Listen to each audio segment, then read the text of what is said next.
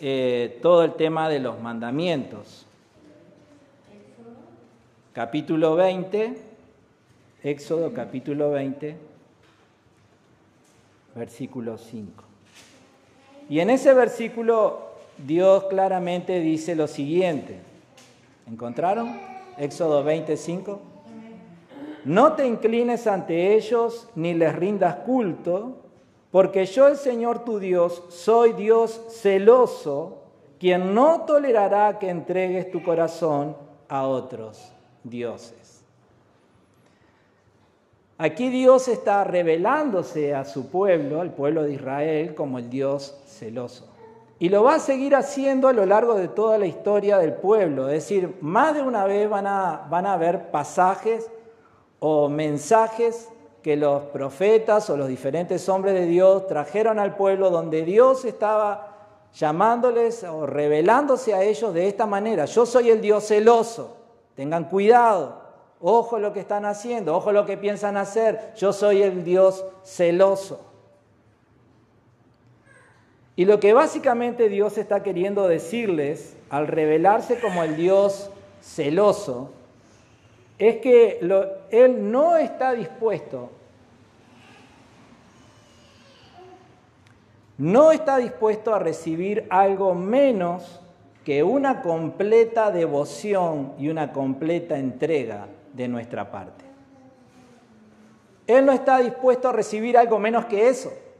Él no quiere el 90% de nuestro, de, nuestra, de nuestro corazón o el 90% de nuestra persona. O él no quiere el 90%, Él quiere el 100%.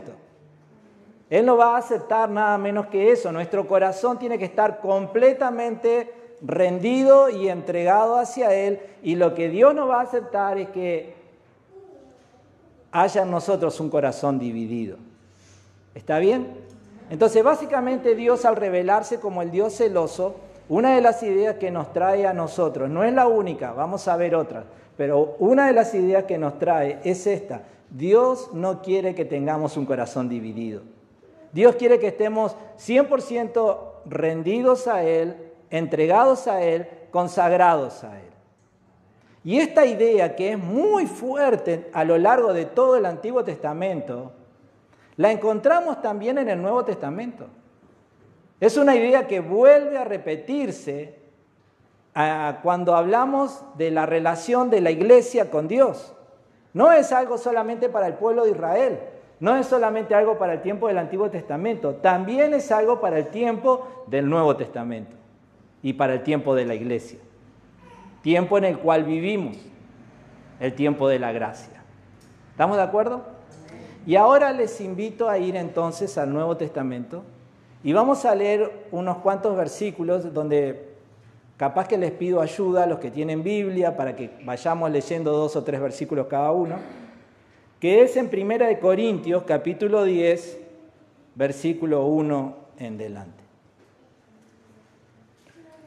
Entonces, hasta aquí, ¿qué es lo que hemos visto? Dios se ha revelado a nosotros de diferentes maneras y una de las formas en la que Dios se ha revelado es como el Dios celoso. ¿Qué significa esto? Bien, en primer lugar, que Dios quiere el 100% de nosotros. No voy a usar imágenes de la vida cotidiana, pero creo que todos podemos darnos cuenta de lo que esto significa, ¿verdad? Si tu esposo o tu esposa no te está entregando el 100% de tu corazón y lo tiene dividido con el almacenero o con la la del supermercado, creo que entendés lo que estoy queriendo decir, ¿verdad? Dios quiere el 100% de nuestro corazón. Dios quiere el 100% de nuestro corazón. No quiere el 90, no quiere el 70, no quiere el 80, ni el 50, quiere el 100. Y nosotros frente a esta realidad tenemos que preguntarnos, bien, ¿Es posible que yo llegue a tener un corazón dividido? ¿Es posible que hayan cosas que provoquen en mí que mi corazón no esté al 100% inclinado hacia Dios? Por eso vamos a leer este pasaje y ver lo que Pablo le dice a la iglesia de Corinto. Primera de Corintios capítulo 10, versículo 1 en delante. Los que tengan Biblia, si me ayudan, leemos dos, tres versículos cada uno. No quiero, hermanos, que ignoréis mares, todos estuvieron bajo la nube, y todos pasaron el mar. No sé si sigo hablando. Sí, sí, dale. Y todos en Moisés fueron bautizados en la nube y en el mar, y todos comieron el mismo alimento espiritual. Y todos bebieron la misma bebida espiritual, porque bebían de la roca espiritual que los seguía, y la roca era Cristo. Pero de los demás de ellos no se agradó Dios, por lo cual quedaron mostrados en el desierto. Mas estas cosas sucedieron como ejemplos para nosotros, para que no codiciemos cosas malas como ellos codiciaron, ni seáis idólatras como algunos de ellos, según está escrito. Se sentó el pueblo a comer y a beber y se levantó a juzgar, a jugar. Ni forniquemos como algunos de ellos fornicaron y cayeron en un día veintitrés mil. Ni tentemos al Señor como también algunos de ellos le tentaron perecieron por las serpientes. Ni murmuréis como algunos de ellos murmuraron y perecieron por el destructor. Y estas cosas le acontecieron como ejemplo y están escritas para mostrarnos a nosotros, a quienes han alcanzado los fines de los siglos. Así que el que piensa estar firme, mire que no caiga. No os ha sobrevenido ninguna tentación que no sea humana, pero fiel es Dios que no nos dejará ser tentados más de lo que podéis resistir, sino que dará también juntamente con la tentación la salida para que podáis soportar. Por tanto, amados míos, huid de la idolatría, como a sensatos os habló, juzgad vosotros lo que digo. La copa de bendición que bendecimos no es la comunión de la sangre de Cristo. El, el pan que partimos no es la comunión del cuerpo de Cristo, siendo uno solo el pan. Nosotros, con ser, con ser muchos, somos un cuerpo, pues todos participamos de aquel mismo pan. Piensen en el pueblo de Israel. ¿No estaban unidos al comer de los sacrificios del altar? ¿Qué es lo que trato de decir? ¿Que la comida ofrecida a los ídolos tiene alguna importancia o que los ídolos son dioses verdaderos? No, de ninguna manera. Lo que digo es que esos sacrificios se ofrecen a demonios y no a Dios, y no quiero que ustedes tengan parte con los demonios. No podéis beber la copa del Señor y la copa de los demonios. No podéis participar de la mesa del Señor y de la mesa de los demonios. O provocaremos a celos al Señor. Somos más fuertes que Él. Bien, gracias. Tremendo pasaje, ¿verdad? ¿Qué es lo que Pablo está haciendo? Pablo está llamando al pueblo, a la iglesia, eh, a que tenga un solo corazón hacia el Señor, que no tenga un corazón dividido. Y para eso él está tomando el ejemplo del pueblo de Israel. Y él está diciéndoles, miren, Israel, todo el pueblo de Israel, los tres millones que salieron al desierto, la cantidad de gente que haya sido, todos experimentaron las mismas cosas, todos pasaron por el Mar Rojo, todos comieron del maná, todos vieron la columna de fuego y, y la de nubes, todos tuvieron las mismas experiencias. Pero Dios no se agradó de todos, sino que algunos quedaron en el desierto. ¿Cuál fue el problema? Es que había algunos que tenían su corazón dividido. No todos estaban completamente entregados y rendidos al Señor. Un ejemplo de eso lo vemos cuando aquellos eh, dos espías van, a, mirar la tierra que Dios les había prometido y cuando vuelven de los doce, todos habían visto lo mismo, todos habían visto los gigantes, todos habían visto los obstáculos y todos habían escuchado las promesas de Dios, pero de los doce habían solo dos que tenían su corazón 100% rendido al Señor.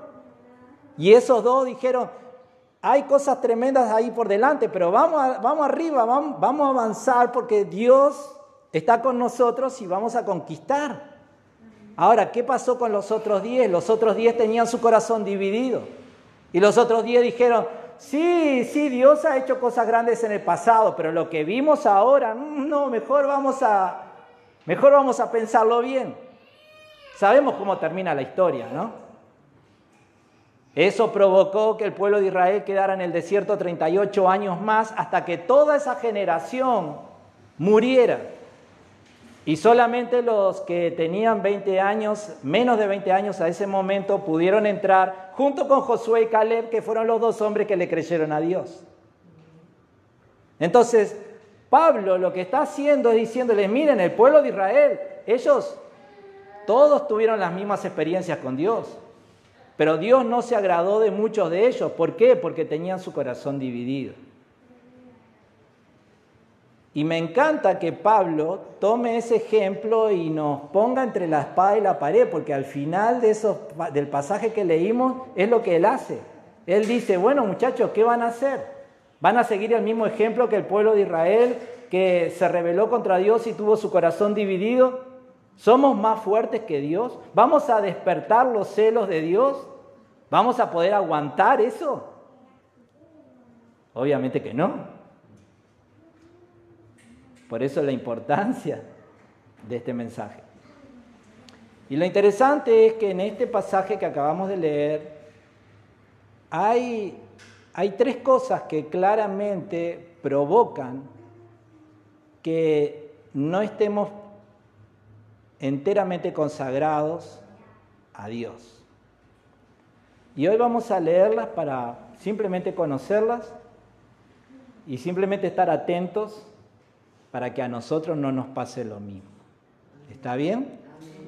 Una de ellas, dice el versículo 6, esas cosas sucedieron como una advertencia para nosotros a fin de que no codiciemos lo malo como hicieron ellos. Una de las cosas que el pueblo de Israel se equivocó fue en que tenían otros intereses. No solamente querían agradar a Dios, sino que querían agradarse a sí mismos y a quien fuera. Tenían su corazón dividido en cuanto a los intereses. Y eso es algo de lo cual la Biblia nos advierte. Por ejemplo, en Santiago capítulo 4, versículo 4 al 5, Él dice, oh almas adúlteras, ¿no sabéis que la amistad del mundo es enemistad contra Dios? Cualquiera pues que quiera ser amigo del mundo se constituye enemigo de Dios. ¿O pensáis que la Escritura dice en vano, el Espíritu que ha hecho morar en nosotros nos anhela celosamente? Hablando del Espíritu Santo. Entonces, uno de los errores que el pueblo de Israel cometió y que nosotros debemos de evitar es dividir nuestros intereses. ¿En dónde están puestos nuestro interés? ¿A quién queremos agradar por encima de todas las cosas? La respuesta tendría que ser una sola. Nuestro interés tendría que ser agradar a Dios, obedecer a Dios. No deberíamos tener dos o tres respuestas a esa pregunta, tendría que ser una sola.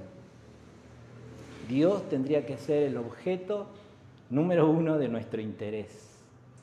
¿Estamos de acuerdo?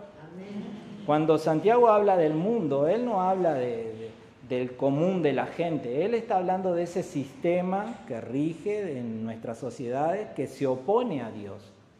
Esto es como dice aquel dicho que todos conocemos, queremos estar bien con Dios y con el diablo. Bien, eso no se puede. En esa condición, al único que vamos a dejar contento es al diablo. Porque él dice, uy, mira, ahí hay uno que se equivocó. Pero a Dios porque Dios quiere que nuestro interés sea uno solo, Él. Y el pueblo de Israel se equivocó al tener otros intereses. Dice que codiciaron lo malo, dejaron de tener esa preocupación por obedecer a Dios, por agradar a Dios, por escuchar a Dios y seguir detrás de su camino, y empezaron a tener otras preocupaciones. Eso no nos debería de pasar. ¿Está bien? Entonces, una de las cosas que tiene el potencial de dividir nuestro corazón y de despertar al Dios celoso que no queremos despertar en esa faceta es cuando tenemos otros intereses. Cuando queremos estar bien con Dios y cuando queremos estar bien con el mundo. ¿Estamos de acuerdo? Otra de las cosas que aparece en este pasaje, versículo 7, eh, Pablo dice, ni rindamos culto a ídolos como hicieron algunos de ellos. El pueblo de Israel no solamente tenía un altar a Dios, en el, en, la palabra altar significa un lugar elevado, un lugar alto.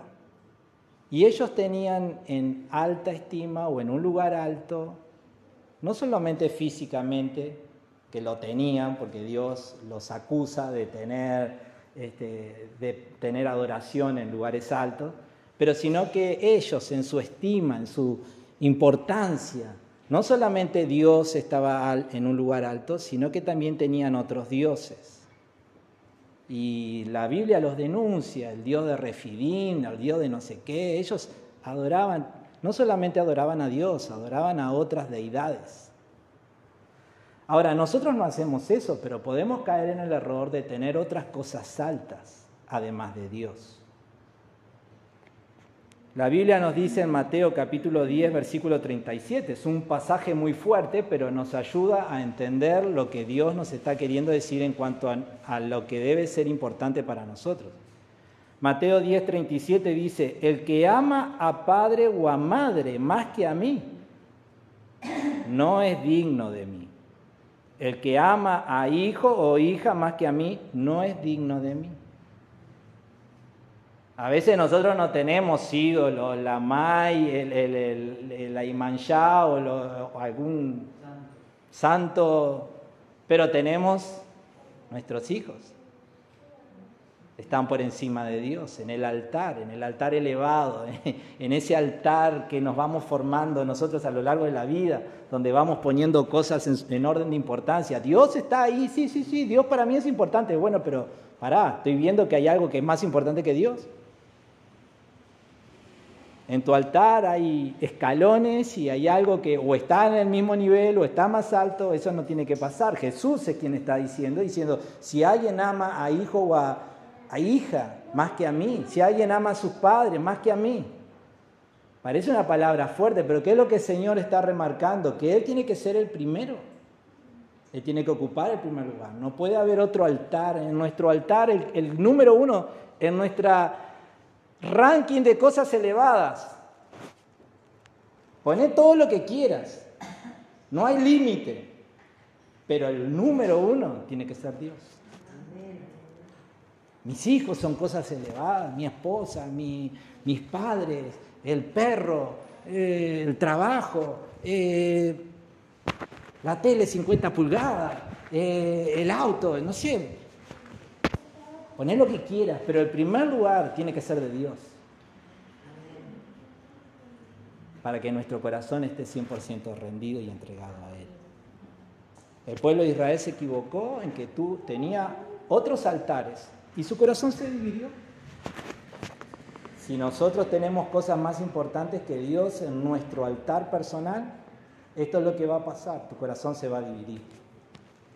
Porque en algún momento Dios te va a estar diciendo, hey, vamos por acá, o tenés que hacer esto.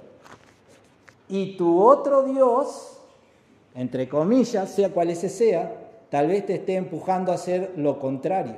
¿A quién vas a obedecer?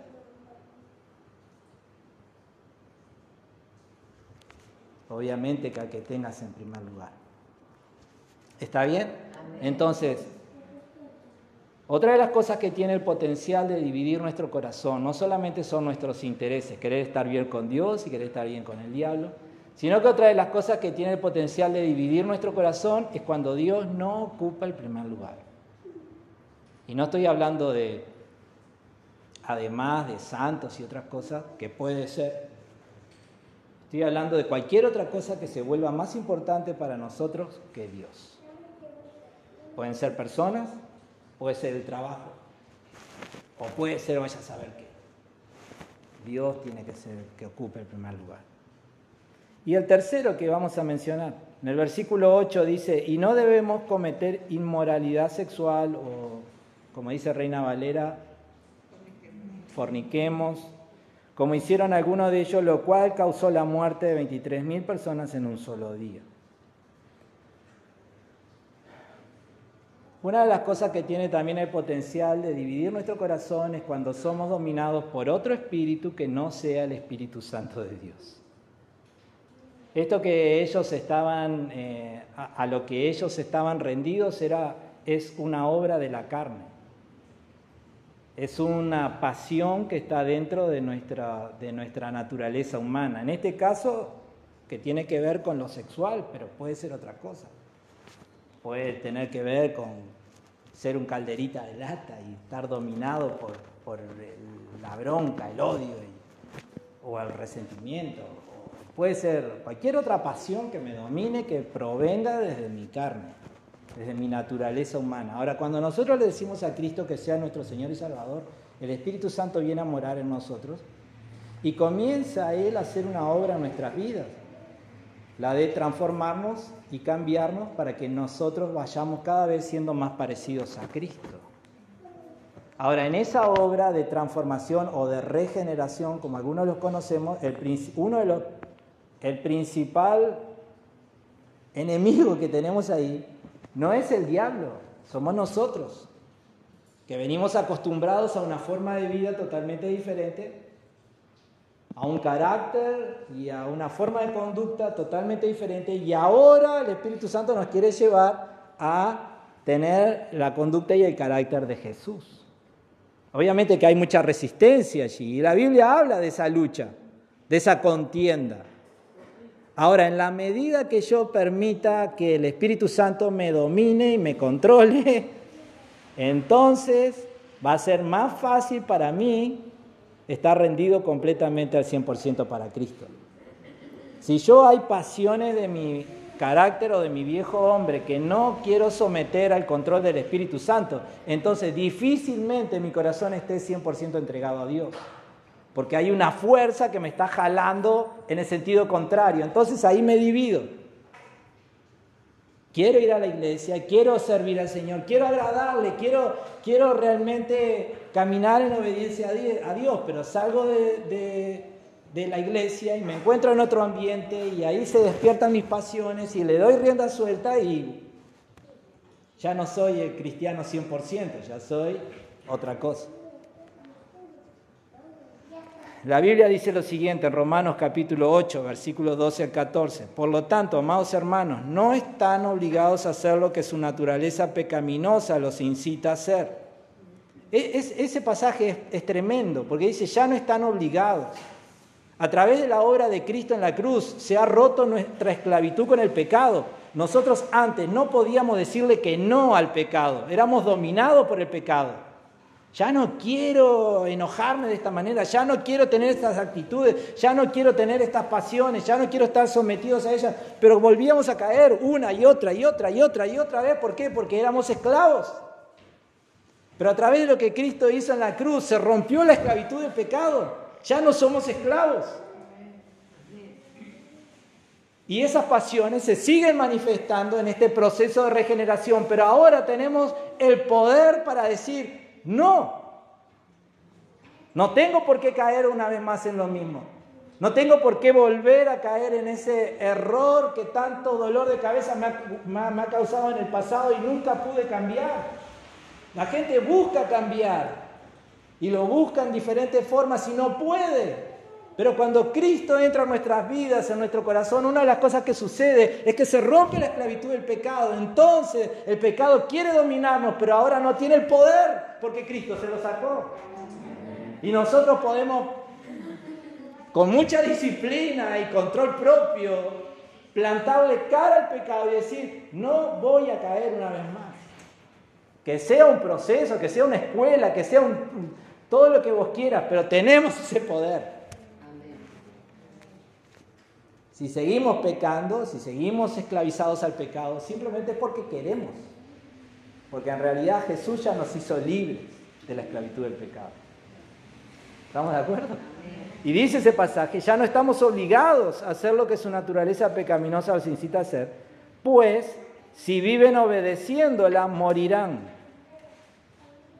Pero si mediante el poder del Espíritu, y observe que está en mayúscula, hacen morir las acciones de la naturaleza pecaminosa, vivirán, pues todos los que son guiados por el Espíritu de Dios son hijos de Dios. Entonces, si nosotros tenemos otros intereses, además de Dios, nuestro corazón se va a dividir. Por algo la Biblia nos dice, poned vuestra mirada en las cosas de arriba y buscad las cosas de arriba. Buscad el reino de Dios y su justicia y todo lo demás. Es decir, nuestro interés tiene que ser Dios por encima del mundo. Si tenemos otros intereses, nuestro corazón se va a dividir. Si tenemos otros altares, si tenemos otras cosas elevadas en nuestra vida que están por encima de Dios, nuestro corazón se va a dividir. Ojo que ese altar podemos ser nosotros mismos, ¿verdad? Nuestro orgullo, nuestra vanagloria, nos colocamos en un pedestal y estamos por encima hasta de Dios. Bien, nuestro corazón se va a dividir. No hay chance. Estamos en serio riesgo. No podemos tener un altar más elevado que Dios. Dios tiene que ser el que ocupe el primer lugar. De las cosas elevadas, de las cosas importantes, Dios tiene que ser la primera. Y como acabamos de decir, si tenemos otro espíritu, si lo que predomina en nosotros es el espíritu de la carne, el espíritu natural, el espíritu y no el Espíritu Santo, si tenemos otro espíritu diferente al Espíritu Santo dominando nuestras vidas, nuestro corazón se va a dividir. No vamos a poder estar entregados 100% al Señor. Amén. Entonces, cuando hablamos del Dios celoso, tenemos que entender que básicamente lo que esa expresión quiere decir, quiero el 100% de tu corazón. Quiero el 100% de tu corazón, no quiero el 90, no quiero el 80, no quiero parte, quiero el 100%. Y estas tres cosas que hemos hablado tienen el potencial de dividirnos en nuestra lealtad, en nuestro compromiso, en nuestra consagración al Señor. Entonces, ahí están, luchemos contra ellas. ¿Estamos de acuerdo? Ahora, ¿es lo único que Dios quiere revelarnos al, decirnos que Él es Dios celoso? No, obviamente que hay una cosa más que la quiero mencionar rápidamente.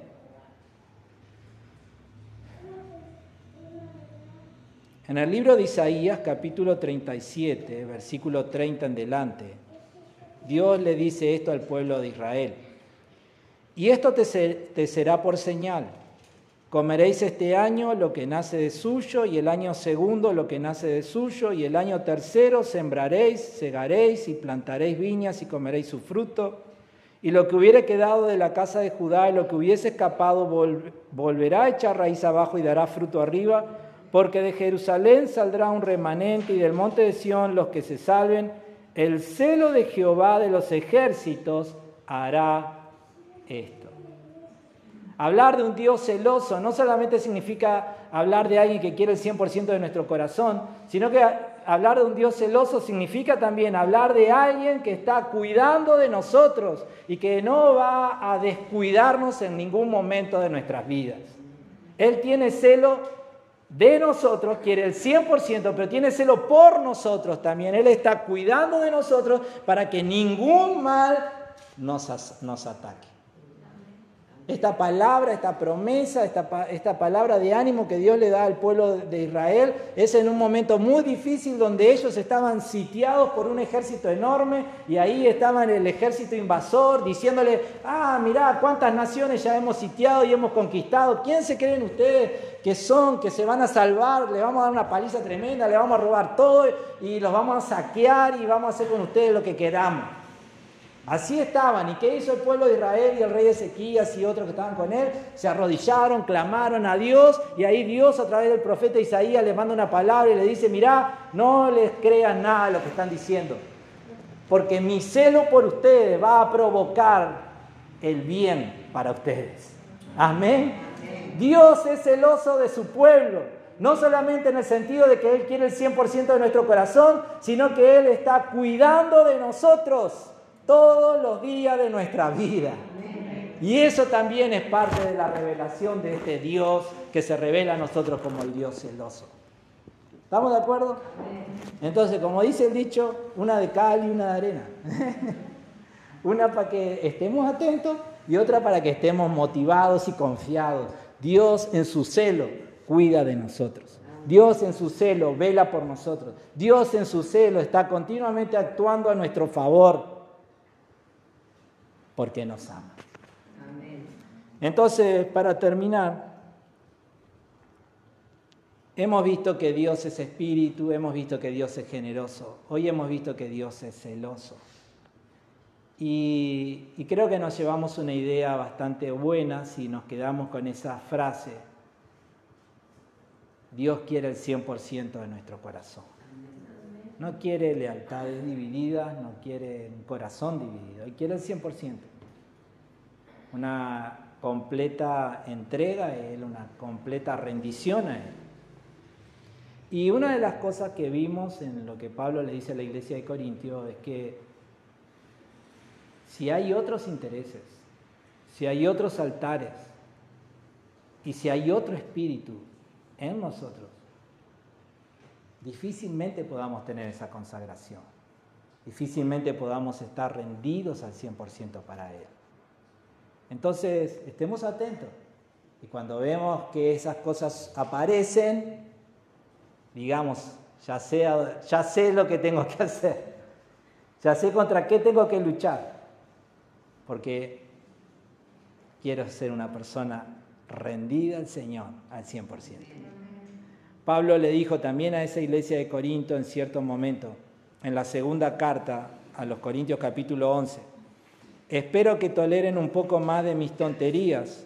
Por favor, ténganme paciencia, pues los celo con el celo de Dios mismo. Los prometí como una novia pura a su único esposo, Cristo, pero temo que de alguna manera su pura y completa devoción a Cristo se corrompa tal como Eva fue engañada por la astucia de la serpiente. Entonces, que no nos pase lo mismo, que nuestra pura y completa devoción a Cristo no se corrompa nunca, que podamos seguir siempre fieles, leales, consagrados al 100% para Él. Y para eso, cuidémonos de los otros intereses, cuidémonos de esos otros, eh, de ese otro espíritu que está en nosotros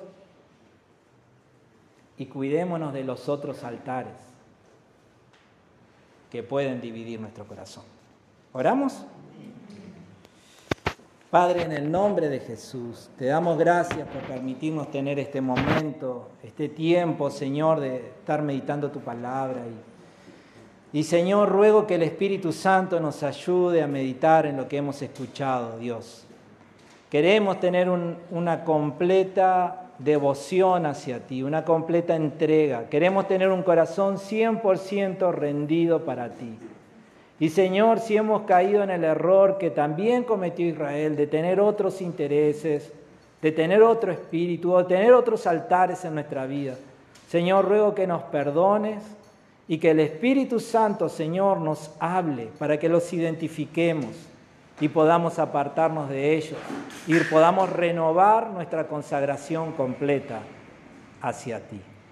Gracias por tu palabra, Señor, que ella pueda producir mucho fruto en nuestras vidas, que se pueda cumplir el propósito para el cual tú la has enviado a nosotros hoy. Gracias por tu iglesia, por este pueblo, Señor, que tú has redimido, que has comprado, que somos tuyos. Gracias por la vida de mis hermanos, que a pesar de la lluvia, de las inclemencias y de tantas cosas, están aquí, Señor, para adorarte, para meditar en tu palabra. Gloria a tu nombre. Ruego que el Espíritu Santo nos ayude a guardar esta consagración, esta devoción, que hasta el último día de nuestras vidas podamos seguir teniendo este corazón 100% entregado y rendido hacia ti. Dios, Levanta muros y vallados de protección a nuestro alrededor.